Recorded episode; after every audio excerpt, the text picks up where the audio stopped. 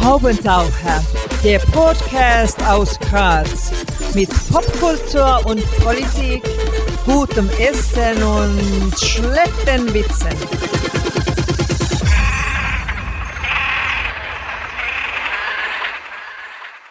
Hier ist der Haubentaucher Podcast. Einmal im Monat gibt es hier neue Kunst und Kultur und andere Haubentaucher-Themen aus Graz und dem Rest der Welt.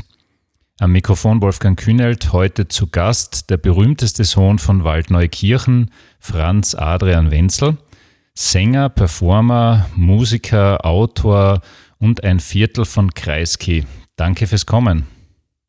Ah ja, gern, gern. Wobei ich da gleich widersprechen muss, ich glaube, es gibt einen, einen noch berühmteren Sohn aus Waldneukirchen, diesem kleinen Ort, dem oberösterreichischen Traunviertel, ich habe ihn mal kennengelernt, aber ich habe jetzt den, weiß den Namen jetzt gerade nicht, aber er ist Zweiter beim Mr. Universum Wettbewerb bewerbt worden. Also Mr. Universum, also Schwarzenegger-Liga. Okay.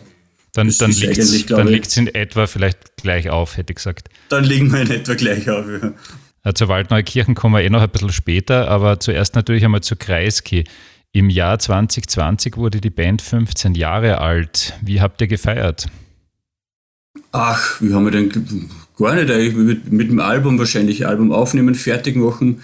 Man muss ja dazu sagen, mit dem Gitarristen äh, Martin Offenhuber, äh, mit dem spiele ich überhaupt schon seit 25 Jahren zusammen. Also wir haben vorher so ein Duo gehabt, äh, namens Chili Real, auch schon drei CDs veröffentlicht. Also das ist schon eine satte Zeit.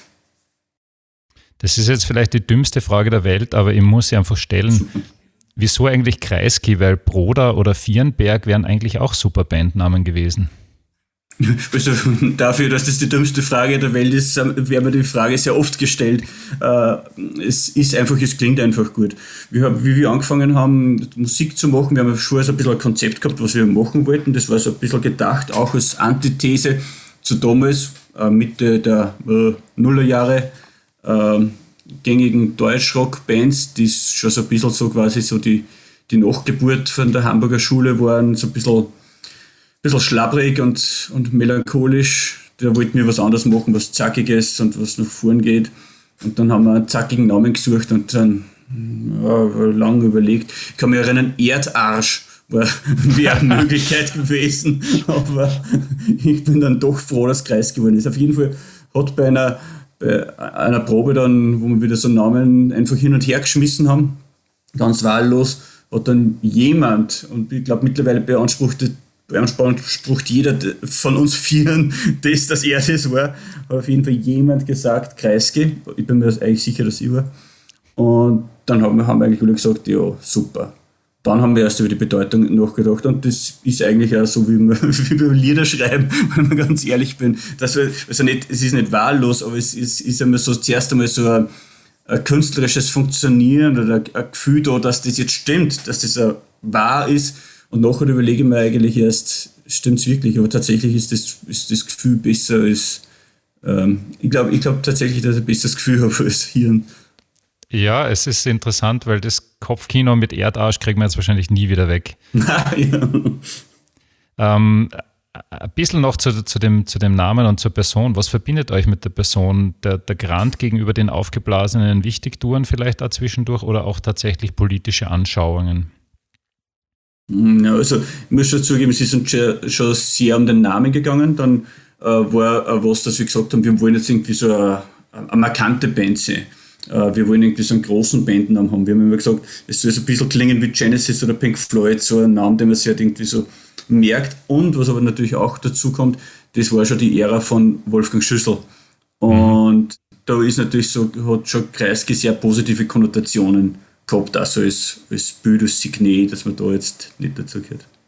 Das heißt, wahrscheinlich nennen sich jetzt demnächst irgendwelche Bands Schüssel. Keine schöne ja, genau. Vorstellung. Keine schöne Vorstellung. Ist ja jetzt schon gut wieder. Ja. Aller, allerletzte Namensfrage. Der gute alte Bruno war ja nicht nur ein ziemlich genialer Stratege, manchmal eben ein bisschen grantig, sondern er war halt auch internationaler große Nummer. War das vielleicht eine unbewusste Überlegung, dass man mit dem Namen, sagen wir mal, in Schweden und in Deutschland auch punkten kann, vielleicht sogar im Nahen und Fernen Osten? Eigentlich sehr wenig. Tatsächlich muss ich feststellen, dass, dass in Deutschland nur mehr sehr wenige den Namen wirklich parat haben. Ähm, in unserer Generation er wird schon dünn eigentlich. Also mhm. meine Generation ist so 76 Baujahr. Ich habe hab noch miterlebt als Kind eigentlich, kann mich noch erinnern, wie er zurückgetreten ist.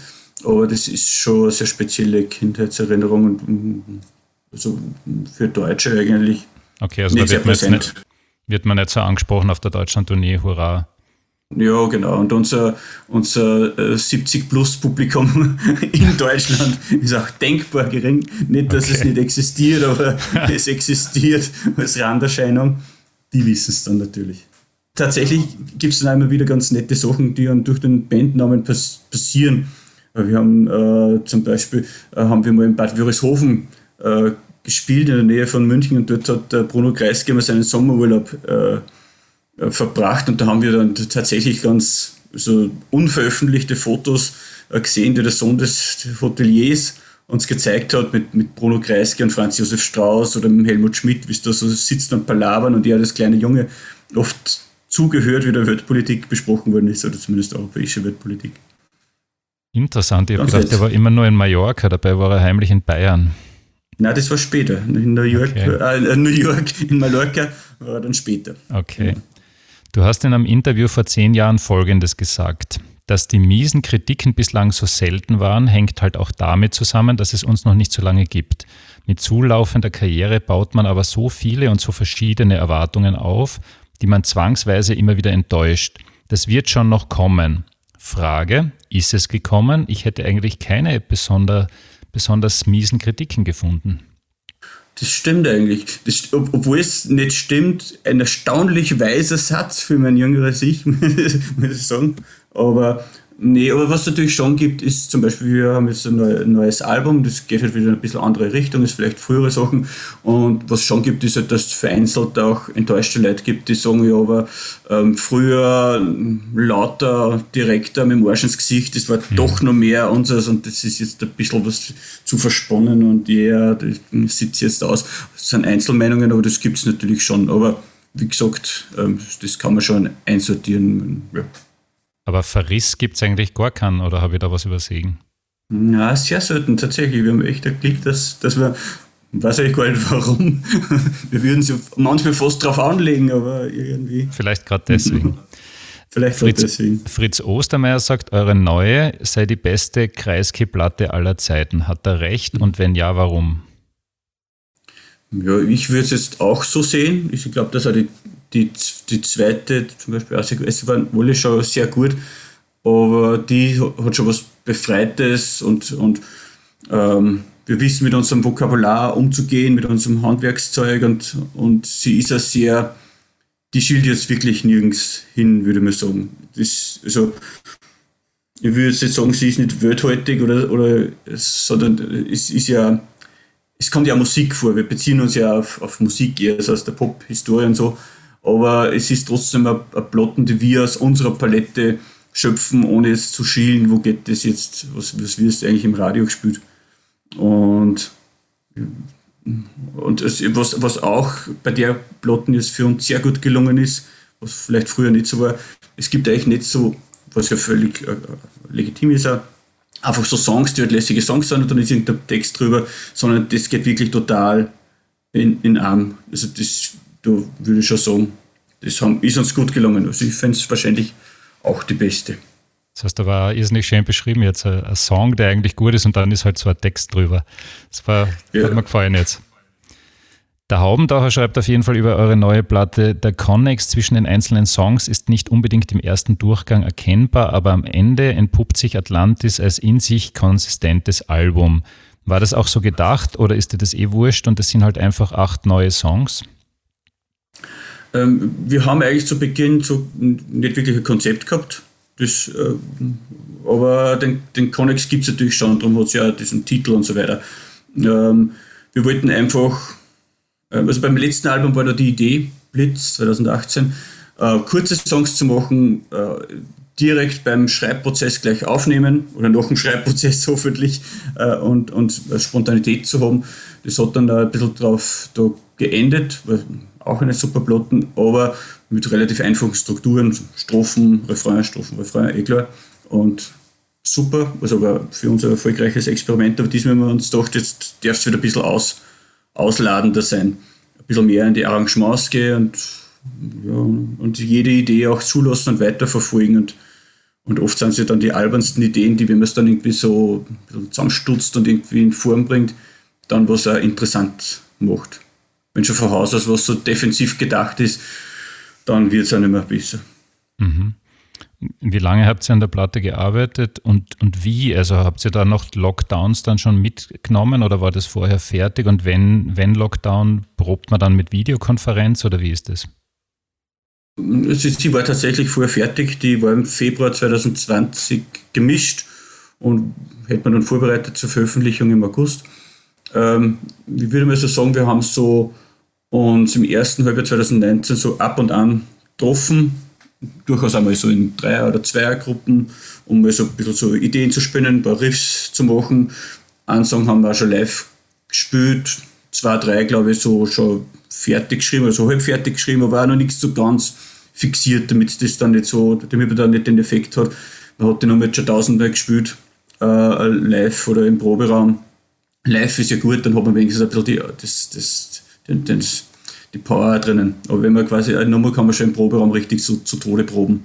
Und dass er dann, dass man, dass dann halt einfach keine Lust, dass man keine Lust mehr hat beim Spielen.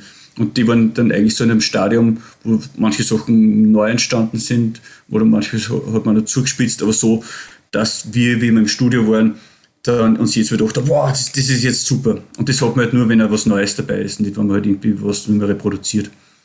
Und da waren wir eigentlich so, das, da waren wir recht schnell im Studio, ich glaube so zehn Tage oder so. Und mhm. dann haben wir noch so ein bisschen Overdubs gemacht, da noch eine Gitarre dazu, dort noch ein bisschen ein Synth-Teppich und äh, was man halt so, so braucht, so Arrangementfeinheiten. Und den, der Gesang, den habe ich dann auch erst erledigt, also das richtige Singen. Ich habe schon so Pilotspuren gemacht und die Texte so roh hingelegt, aber damit, er, damit man halt auch die Energie hat und mitspielen kann. Aber so richtig den feinen Gesang macht man dann eigentlich erst später. Aber ist das dann nicht hart, wenn das ein halbes Jahr quasi abliegt und du weißt, das wäre eigentlich fertig? Ich kann mich erinnern, wenn das jetzt meine erste CD wäre, wo ich, wo ich mich noch erinnern kann, wie die ins Presswerk gegangen ist. Das CD-Presswerk ist ja schon gegangen, 14 Tage oder so, aber das war das, die härteste Wartezeit meines Lebens, weil ich es halt unbedingt haben wollte. Aber jetzt sind wir da schon ein bisschen abgebrühter und dann haben wir halt verschiedene Arbeiten gemacht, Umfeldarbeiten, so Videos gemacht und ja, vielleicht was Neues gemacht. Wir haben in der Zwischenzeit für einen, für einen, für einen Film einen Song noch reingelegt, genau. Und, die, ja. und so eine Bandarbeit besteht ja nicht nur in Aufnehmen und Liedern, sondern da gibt es ja so vieles. Auch mhm. und, und Konzerte, gut, die Konzerte waren auch nicht, aber es war eigentlich immer was, immer was zu tun und waren immer in Kontakt. Und genau. Du, bei zwei Songs interessiert mich der Hintergrund besonders, die Entstehungsgeschichte. Einmal bei mhm. Ein Fall fürs Jugendamt mhm. und dann bei Abfahrtslalom Super G. Bitte. Mhm. Die Entstehungsgeschichte. Ja, tatsächlich, also wie, es, wie, wie ich schon vorausgeschickt habe, es, die, die, Lieder entstehen ja. Es gibt nicht irgendwie so ein Thema. Also ein Thema gibt es eigentlich nie vorher, das jetzt, das jetzt haben will, sondern es gibt entweder einen Effekt oder kurze Textfetzen oder es gibt ein Riff etc. Und äh, so auch hier, jetzt müssen wir kurz mal überlegen, ein Fall fürs Jugendamt. Ähm, wir sind jetzt, wir waren im Proberaum, genau. Dann war mal was von der Musik zuerst. Das muss ich überlegen, was war da zuerst? Da ja so ein Cembalo. Ähm, so ein Cembalo-Part. Dann haben wir dann mal ein bisschen zusammengespielt. Das hat, hat dann recht was Leichtes gehabt. Wir haben das Gefühl gehabt, das ist jetzt ähm, so ein bisschen Barock-Pop. Ähm, so ein bisschen 60s-mäßig, einfach durch das Cembalo und ein bisschen, bisschen leicht. Wir haben jetzt zwar jetzt bei den Interviews oder so Reviews, haben dann einige den Song ein bisschen Clash-artig gefunden. Das hätten wir eigentlich gar nicht gedacht und wir müssen es wissen, weil unser Bassist spielt in einer Clash-Coverband. Aber für uns war das eher so, so Barockpop und sehr leicht. Und da bin ich mal meine, meine ganzen Textzettel durchgegangen. Es sind so 20 bis 30 Blatt Word-Dokument klein bedruckt, wo Textideen sind. Und da ist irgendwo dann gestanden, Wochentage aufzählen. Und ich probiere dann immer so durch, was könnte jetzt passen, was passt vom Feeling. Das war so was Leichtes, wo ich mir gedacht habe, ach, so Wochentage durchzählen, das könnte gut passen. Also habe ich äh, gesungen, Montag, Dienstag, Mittwoch, dann Ersttag. Bin ich schon drauf gekommen, ah, da gibt es einen unguten Bruch. Dann mhm. Ersttag, super, das gefällt mir schon mal. Okay, das war, dann war das schon mal gebankt. Dann habe ich überlegt, was, was, was ist, was könnte denn so sein, dass den ganzen Tag gleich ist. Es ist irgendwie eine, eine Tristesse, aber irgendwie ein bisschen, ein bisschen fieser durch die leichte Musik und dann ist mir die Idee gekommen, ähm, da so einen, so einen, äh, einen Jungen zu machen, der den ganzen, der eigentlich nichts zu tun hat und keine Zukunft hat und die, die Tage verstreichen. Das war aber dann noch ein bisschen wenig vom Text, da hat es noch ein bisschen was braucht. Also der Zwischentext habe ich dann schon gehabt, aber es hat noch nicht das Intro gehabt. Und dann ist mir irgendwie so geschossen, dass man dem da ein gutes, ein gutes Gegengewicht geben könnte mit, einer, mit, dem, äh, mit dem Umdrehen, der Umkehrung von, von dem Text von Kesera Seraph und Doris Day, dass das ein Vater von seinem Sohn äh, sagt, ja, what will be, äh, Scheiß wird sein. Und dann noch, äh, wenn man schon quasi bei dem so, so ist, Hollywood, äh, äh Amerika äh, amerikanischer Film, äh, geben wir einen kleinen ordentlichen Akzent, ein bisschen gealbere und so entsteht es dann. Und tatsächlich ist dann immer so, es ist tatsächlich unser gemeinsames Gefühl, äh, im, im, Proberaum oder sowas, dass man sich dann denkt, ist das jetzt albern, ist das zu viel, stimmt das, ist das, ist das okay, hat das jetzt, stimmt das von der Leichtigkeit und von der, von der Schwere, es soll immer irgendwie so ein, das ist dann ausgleichen irgendwie so. Es war uns was, also es ist immer so unser Impetus, wenn irgendwas, wenn wir das Gefühl haben, es wird was zu leicht, dann müssen wir irgendwo irgendwas, irgendwas eine zerstören. Wenn wir das Gefühl haben, es wird irgendwas zu schwer, dann bauen wir zumindest so einen kleinen Schmäh. Also irgendwie, mhm. das das braucht man. Und was war die zweite Nummer? das hat die, die so lange gedauert. Also wenn das jetzt Jugendamt war, vermute ich mal. Mhm. Ja, genau. Ähm, dann war die zweite Nummer Abfahrtsslalom Super G. Was war da zuerst? Ja, das ist auch so eine Titelzeile eigentlich, die Abfahrtsslalom Super G, das ist, ist einfach als Titel. Titel für sich ist ja schon mal quasi ein künstlerischer Akt. Sag jetzt mal, der ist schon lange irgendwo mhm. so rumgestanden und habe nie recht was damit anzufangen äh, gewusst, äh, bis wir dann, da haben die anderen drei haben so ein bisschen Session gemacht und was sie zu dritt zur Musik gemacht, gemacht haben, haben sie geschickt. Ich habe das angehört und bei der Nummer hat es irgendwie gleich mal so Klick gemacht. Die hat irgendwie so was Leichtes gehabt, so, so was Après-Ski-artiges, aber nicht so äh, Kitzloch Après-Ski, sondern halt so eher so, so 70er Jahre äh, Ski-Fitness-Feeling. Dann haben wir gedacht, ah, da passt jetzt wieder der, der, der Titel. Und dann habe ich so hingesungen, Abfahrtsslalom, Super G und bin draufgekommen, es hat irgendwie so, so eine Tristesse und irgendwann ist mir dann äh, eingefallen, ähm, also das halt, dann habe ich so eine Zeile gehabt mit Schnee, weil es halt ganz gut zum, zur Musik passt. Dann habe ich gedacht, wer schaut sich in Schnee an und ist dabei, es ist trist für ihn oder er ist, fühlt sich isoliert. Vielleicht jemand, der im Winter an einem Krankenbett gefesselt ist und nicht raus kann. Also das mhm. hat sich halt dann die Situation so ergeben. Dann habe ich so an dem so ein bisschen weiter formuliert, weitergeschrieben. Dann habe ich mir überlegt, was, ähm, was macht dann der, wenn er isoliert ist. Seine Freunde haben ihn schon verlassen, die haben da lassen, das ist was bestehen. Äh, was, was macht er dann? Natürlich schaut er Fernsehen und was läuft halt im Winter im Fernsehen natürlich Abfahrtsslalom Super G. Und dann haben wir gedacht, was, was, ich wollte aber positive Noten reinbringen wenn jetzt der da ist in seiner Isolation und was sieht er dann im Fernsehen? Er sieht einen Skiläufer. Beneidet er den? Das wäre eine Möglichkeit, dass er jetzt den Skiläufer beneidet um seine Agilität.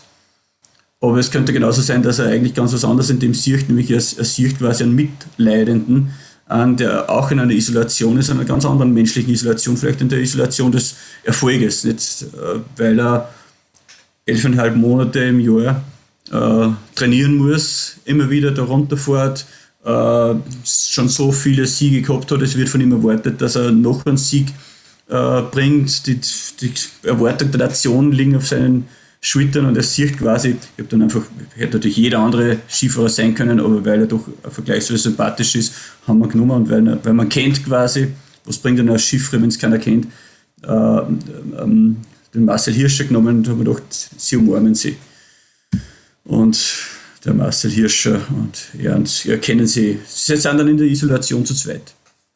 Das ist eine sehr, sehr schöne Geschichte, finde ich. Aber man fragt sich da ein bisschen, wenn man dir zuhört, arbeitet der Kerl an, an jedem Song eineinhalb Jahre oder wie ist das? nein, nein, das geht schon. Das geht eigentlich oft ganz schnell. Geht schon ein bisschen routinierter. Ja, ja.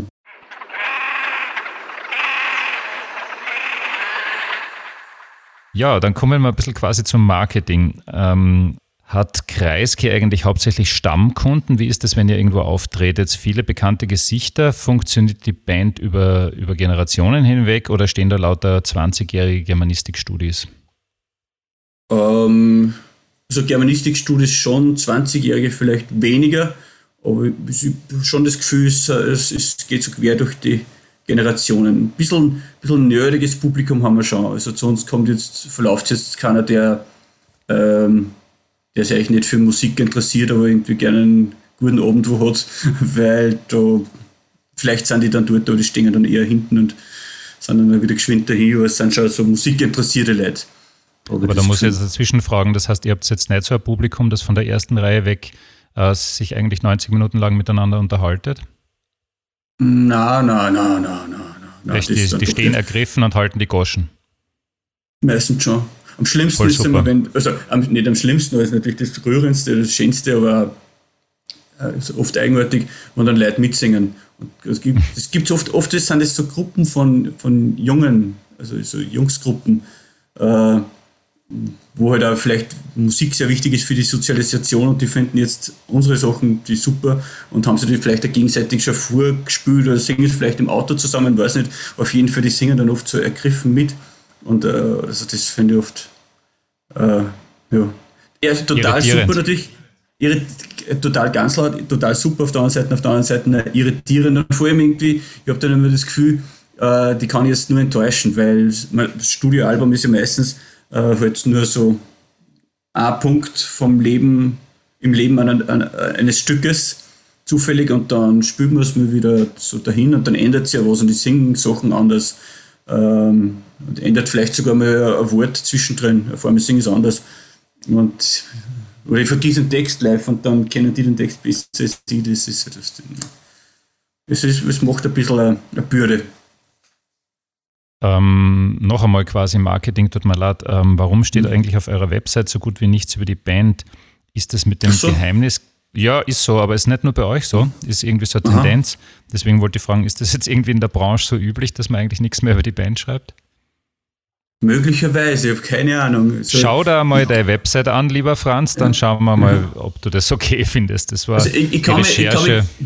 Mich, ich, kann mich, dunkel erinnern, dass irgendwann mal so, wir haben einmal eine neue Website gemacht vor einigen Jahren und das war in der Diskussion, hat so geheißen, ähm, die Leute informieren sich eh woanders, eine Website von einer Band ist quasi so ein, ein Blog oder sowas, wo es Infos gibt, aber, aber eher so schnell zum Finden und, und Leute, wenn sie was wissen wollen, dann googeln und dann schauen sie irgendwie, was da so finden. Aber auf die direkte die, die Homepage wird sehr selten für Information verwendet.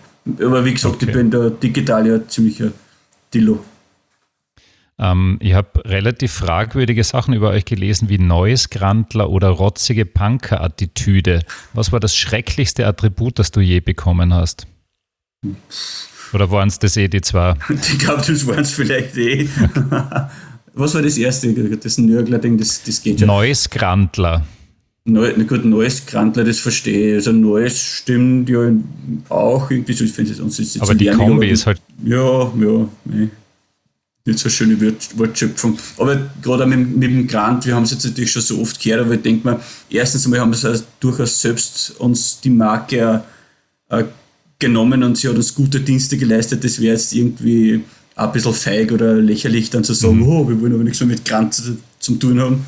Und dann nimmt man sowas auch hin. In Deutschland hattet ihr, so wie fast jede gute heimische Band, zumindest eine Zeit lang, auch einiges mediales Interesse. Wie hat sich das entwickelt? Mögen die vielleicht auch euren etwas herberen Charme besonders? Hm, ja, also eigentlich geht das ganz gut. Ich kann es aber gar nicht so einsortieren. Ich weiß gar nicht, ob wir jetzt da so als dezidiert österreichisch wahrgenommen werden. Wahrscheinlich, wahrscheinlich schon. Also wie wir so kommen sind vor 15 Jahren, eigentlich so die erste so eckige Band, mhm. dass wir durchaus auch so einen Einfluss gehabt haben. Aber ja. Aber es geht ganz gut. Also jetzt, wenn wir, wenn wir so Interviews haben und so, wir sind schon wohl gelitten. Mhm. Und der, der deutsche Markt ist womöglich der wichtigere, oder wie? Nee, eigentlich nicht. Das, das okay. kann man eigentlich nicht sagen. Ja. Also wenn ich, das, das weiß ich ein bisschen, was wir so an Plotten verkaufen und wo die Leute so das downloaden und es ist so äh, halbe halbe. Was natürlich Aha, schon ein okay. großer Unterschied ist, weil das andere Land halt nicht mehr so viele Einwohner hat, aber so ja. in etwa. Ja, trotzdem, das ist schon. Aber es ist schon okay. Also, schon. Ähm, ihr habt mit ihr das Stück Viel gut Essen für das Rabenhoftheater adaptiert, müsst es also wissen. Wie ist die große Sibylle Berg eigentlich im privaten Umgang? Ähm, gut, das ist natürlich dann kann man nie sagen, quasi wie wir im privaten Umgang ist, wenn man professionell zusammenarbeitet, aber wir haben doch durchaus äh, eng da mit ihr zusammengearbeitet und sie war äh, graziös. Also es war wirklich eine mhm. äußerst unkomplizierte Zusammenarbeit. Ich habe halt, äh, ihren Text äh, versucht, also ich muss jetzt dazu erklären, das war das Stück, wo wir mit Kreiskind Musik gemacht haben, es waren so sechs Songs, es hat dann noch Kurpassagen gegeben etc. Und einen sehr langen Monolog eigentlich, den ich gehabt habe, ich glaube so circa 40, 40 Minuten Monologtext, den ich da gehabt habe, also sehr große Rolle und ich habe keine schauspielerische Erfahrung, abseits von Musikbühnen. Das ja, Entschuldigung, aber da gibt es schon Filmprojekte, die vielleicht der, der Weltöffentlichkeit noch in Erinnerung sind, oder? Naja, und auf jeden Fall äh, habe ich halt gesagt, ich, ich, kann nicht Hochdeutsch, ich kann den Text nicht so bringen. Das muss man irgendwie so ein bisschen zumindest zurechtbieren. Das beinhaltet auch, dass man überhaupt die ganze Mitvergangenheit killt und mhm. so weiter. Also zumindest zu einem, zu einem guten Teil. Und für sie war das alles total okay und sie war sehr unterstützend, weil die, sie, sie hat auch Regie gemacht, wobei dann sehr viel auf die Assistenten vom Rabenhof gemacht haben, aber sie war doch da in Wien, hat das da, äh, begleitet, Ideen reingebracht und es war wirklich sehr, sehr, eine sehr angenehme Zusammenarbeit. Und du lebst jetzt nicht zufällig nebenher als Lehrer oder Türsteher oder was auch immer, sondern du lebst schon tatsächlich von der Musik. Und wenn ja, wie ist es jetzt im letzten Jahr, wo ja kaum Kohle reinkommen kann? Keine Plattenverkäufe, kein Merchandising, keine Konzerte. Wie, wie ist das momentan? Naja, also es gibt ein paar hat andere Aufträge gegeben, zum Beispiel mit Kreisky haben wir jetzt einen, einen, so einen Soundtrack-Song gemacht. Für sowas wird mir bezahlt oder ich schreibe immer wieder Texte für Zeitschriften und so weiter.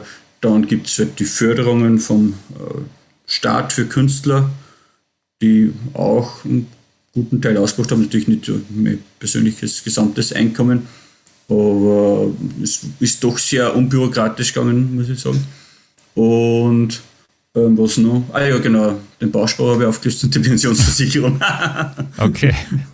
also, war gut, ein bisschen ein paar Rücklagen. Ne? Okay. Auf jeden Fall ist, ist, ist, aber genau dafür sind Rücklagen da. Irgendwie so. Meine, Mutter hat dann aber gesagt, du wirst doch nicht die Pensionsversicherung auflösen. Und gesagt, ja, für was brauche ich es denn? Also für Notlog. Eben, die, die Investmentspezialisten sagen auch immer, was, was soll der Bausparer eigentlich noch? Ne? Ja. Ähm, wann kommt eigentlich dein nächstes Buch? Du meinst jetzt ein Austrofeld-Buch? Ja, vermutlich, weiß ja nicht. Vielleicht gibt es ja, auch ein Wenzelbuch. Ja. Nein, nee, ähm, Hätte ich auch schon probiert, aber das gelingt mir nicht. Aber auf jeden Fall ein Austrofred-Buch, ich glaube am 21. April, wenn ich mich nicht täusche. Okay. Also sehr bald, also richtig antibald. Ich habe heute gerade die Fahnen, Fahnen, sagst nennen Sie nur, das weiß ja. wahrscheinlich ganz anders, vom, vom Lektorat gekriegt. Und genau. Kann man schon verraten mit einem Satzzettel, um was es gehen wird? Ähm, es ist, es ist, man kann es relativ banal verraten. Ähm, ich habe in den letzten beiden Jahren so auf, auf in einem sozialen Medium äh, so eine Frage-Antwort-Runde gemacht. Also Fans fragen den Austausch etwas. Ich antworte drauf, dann habe ich das nur auch, auch danach noch überarbeitet und verfeinert und so weiter und aus dem jetzt ein Buch gemacht. Der Titel ist Die fitten Jahre sind vorbei.